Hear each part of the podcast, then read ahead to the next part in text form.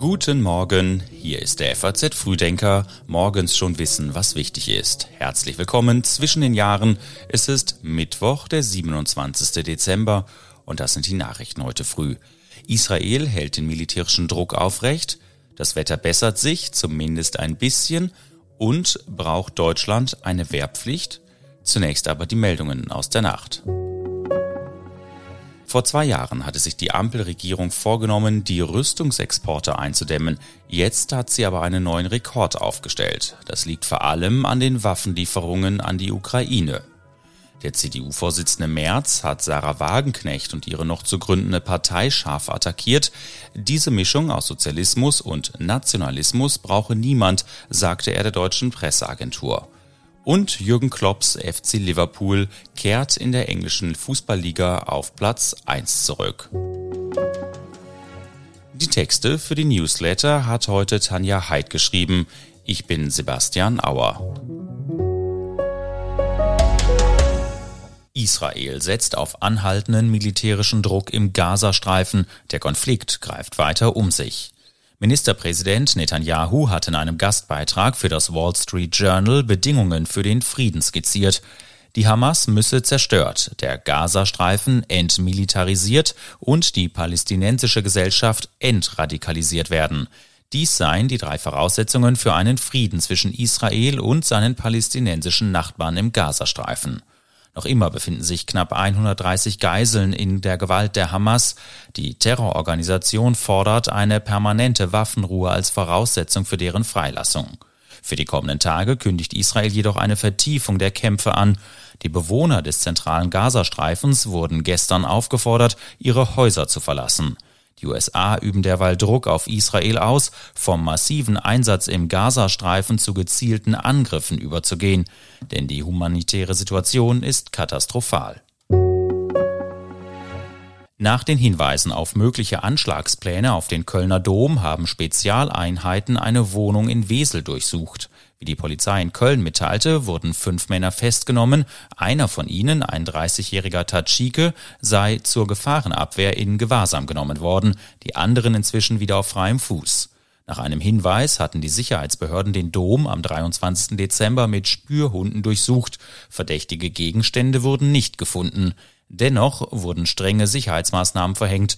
Dompropst Guido Assmann fasste das Weihnachtswochenende nach Bekanntwerden der möglichen Anschlagspläne so zusammen. Wir sind als Domkapitel wirklich sehr dankbar, dass die Polizei hier ist. Die Christmette war voller als im vergangenen Jahr. Und äh, der Kardinal hat nochmal Polizei gedankt und den Sicherheitskräften, auch unseren Domschweizerinnen und Domschweizern. Und die Leute haben applaudiert. Der Dom ist für Touristen bis auf weiteres geschlossen. Gottesdienste finden aber weiterhin statt.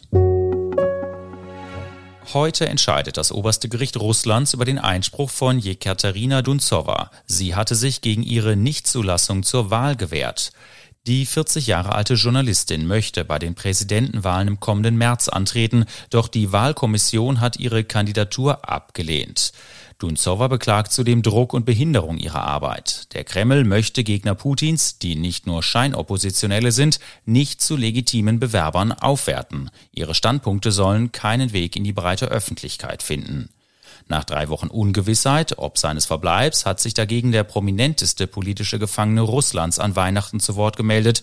Wie ein Unterstützer Alexei Nawalnys mitteilte, hat ein Anwalt ihn in einem Straflager im Dorf Frab jenseits des Polarkreises sehen können. Er sei jedoch nicht zu ihm vorgelassen worden. Das neue Straflager Nawalnys gilt als eines der härtesten. Seine Sprecherin sagt, Sie schaffen für ihn immer besondere Bedingungen und die haben nichts mit dem Gesetz zu tun. Wir haben also keine Illusionen. Wir wissen mit Sicherheit, dass seine Bedingungen in dieser neuen Kolonie noch schlechter sein werden als zuvor. Gestern wurde in Nawalnys Social Media Accounts eine erste Botschaft des Gefangenen aus dem neuen Straflager verbreitet. Mit mir ist alles gut, teilte er darin mit. Heute trifft eine hochrangige amerikanische Delegation in Mexiko mit Präsident Lopez zusammen. An Heiligabend waren tausende Migranten in Richtung Vereinigte Staaten aufgebrochen. Zu den Gesprächen in Mexiko-Stadt werden der amerikanische Außenminister Blinken und der Heimatschutzminister erwartet. Gemeinsam mit Präsident Lopez will man Maßnahmen zur Bewältigung der steigenden Zahl der Migranten beraten, die über Mexiko in die USA gelangen. Mexiko liegt auf der Migrationsroute von Menschen, die vor Armut, Gewalt oder politischen Krisen in ihren Heimatländern fliehen. Viele stammen aus den Ländern Mittel- oder Südamerikas. Erst an Heiligabend hatten sich mehr als 5000 Migranten im Süden von Mexiko unter dem Motto Exodus der Armut zusammengeschlossen, um in Richtung der Vereinigten Staaten zu marschieren. Das Thema Migration ist für US-Präsident Biden politisch heikel. Die Republikaner werfen seinen Demokraten vor, ungehindert Ausländer ins Land zu lassen und schüren Ängste vor wachsender Kriminalität und Drogenproblemen. Angesichts des Personalmangels der Bundeswehr prüft Verteidigungsminister Boris Pistorius verschiedene Modelle einer Dienstpflicht. In der eigenen Partei kommt das ebenso wenig an wie bei den Koalitionspartnern. Im Fokus steht unter anderem das schwedische Wehrpflichtmodell.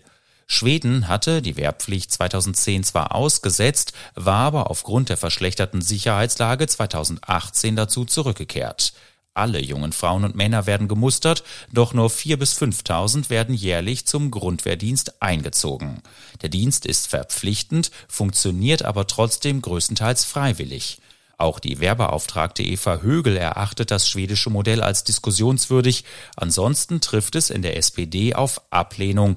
Deren Vorsitzende Saskia Esken sprach sich klar dagegen aus. Ich glaube, dass die Aussetzung und äh, quasi faktische Abschaffung der Wehrpflicht ähm, gute Gründe hatte, dass die Bundeswehr mittlerweile sich auch auf eine Art ähm, entwickelt hat, äh, dass sie äh, gar nicht ad hoc in der Lage wäre, eine Wehrpflicht umzusetzen. Denn äh, diese Ausbildungseinheiten, die dazu notwendig sind, ähm, sind ja gar nicht mehr vorhanden. Auch die Koalitionspartner Grüne und FDP sind nicht angetan. Die Union wirbt dagegen für ein verpflichtendes Gesellschaftsjahr für alle Schulabgänger. Der deutsche Wetterdienst hat seine Unwetterwarnungen aufgehoben. Die Hochwassersituation entspannt sich jedoch nur langsam. In den kommenden Tagen bleibt es wechselhaft, weniger Dauerregen zwar, doch die Hochwassersituation entspannt sich nur verzögert. Ende der Woche könnte die Regenmenge dann wieder zunehmen. Heute breitet sich Regen von Westen in den Nordwesten aus. Im Süden und Osten gibt es sonnige Abschnitte und es kommen teils zweistellige Temperaturen zustande. An der See und im angrenzenden Binnenland wird es stürmisch. Tagelanger Dauerregen hatte die Pegelstände über Weihnachten steigen lassen. Im niedersächsischen Rinteln wurden Bewohner am Dienstagmorgen evakuiert. In Windehausen in Thüringen mussten Menschen bereits am ersten Weihnachtsfeiertag ihre Wohnungen verlassen. Auch in größeren Städten wie Oldenburg und Braunschweig galt Hochwassergefahr. In Köln trat der Rhein über die Ufer. Herzlichen Glückwunsch, Gérard Depardieu. Der französische Charakterdarsteller gilt als einer der größten Schauspieler seines Landes und einer der umstrittensten. 16 Frauen beschuldigen ihn der sexuellen Aggression, zwei von ihnen haben ihn wegen Vergewaltigung angezeigt. Der Mann ist finster, aber der Schauspieler ist überragend, soll Catherine Deneuve einmal über Depardieu gesagt haben. Sie spielte 1980 an seiner Seite. Ungehobelt, anrührend, exzessiv, mit seinem Großmaul und seinem impulsiven Spiel wurde Depardieu weltberühmt. Er stammt aus einer Arbeiterfamilie, der Vater war Alkoholiker, das Theater bot ihm die Chance seines Lebens. Er arbeitete mit den bekanntesten Regisseuren und Schauspielern Frankreichs zusammen. Seine Filmografie umfasst mehr als 200 Werke. Wegen seines enormen Talents wurde Depardieu lange vieles verziehen. Seine Alkoholsucht, seine Steuerflucht nach Belgien, die Annahme der russischen Staatsbürgerschaft, die Nähe zu Putin und auch seine sexistischen Entgleisungen. Doch die Stimmung hat sich gedreht. Mittlerweile laufen mehrere Verfahren gegen ihn wegen sexueller Übergriffe. Und auch das ist in dieser Woche gut zu wissen. Morgen wird's sportlich, denn es startet mit der Qualifikation in Oberstdorf die 72. Vierschanzentournee. Die Chancen der deutschen Springer sind so gut wie lange nicht. Am Sonntag endet das Jahr 23. Für die Silvesternacht bereitet sich die Berliner Polizei nach eigenen Angaben auf den größten Polizeieinsatz an Silvester der letzten Jahrzehnte vor. Bereits im vergangenen Jahr war es zu gewalttätigen Ausschreitungen gekommen. Der Krieg in Nahost dürfte die Stimmung anheizen. Auch andere Bundesländer sind in Alarmbereitschaft. Bundesinnenministerin Nancy Faeser warnt vor sinnloser Gewalt. Und zum Jahresende stellt der Sender Bild sein lineares Programm vollständig ein. Man gebe die Sendelizenz zurück, teilte der Medienkonzern Axel Springer schon im November mit. Das frei empfangbare 24-Stunden-TV-Programm der Bild-Zeitung war im August 2021 gestartet, blieb aber von Beginn an hinter den Erwartungen zurück. Ich wünsche Ihnen jetzt einen guten Start in den Tag. Vielleicht haben Sie auch noch frei und können es ein wenig entspannter angehen lassen. Die nächsten FAZ Frühdenker gibt es aber auf jeden Fall morgen wieder pünktlich ab 6.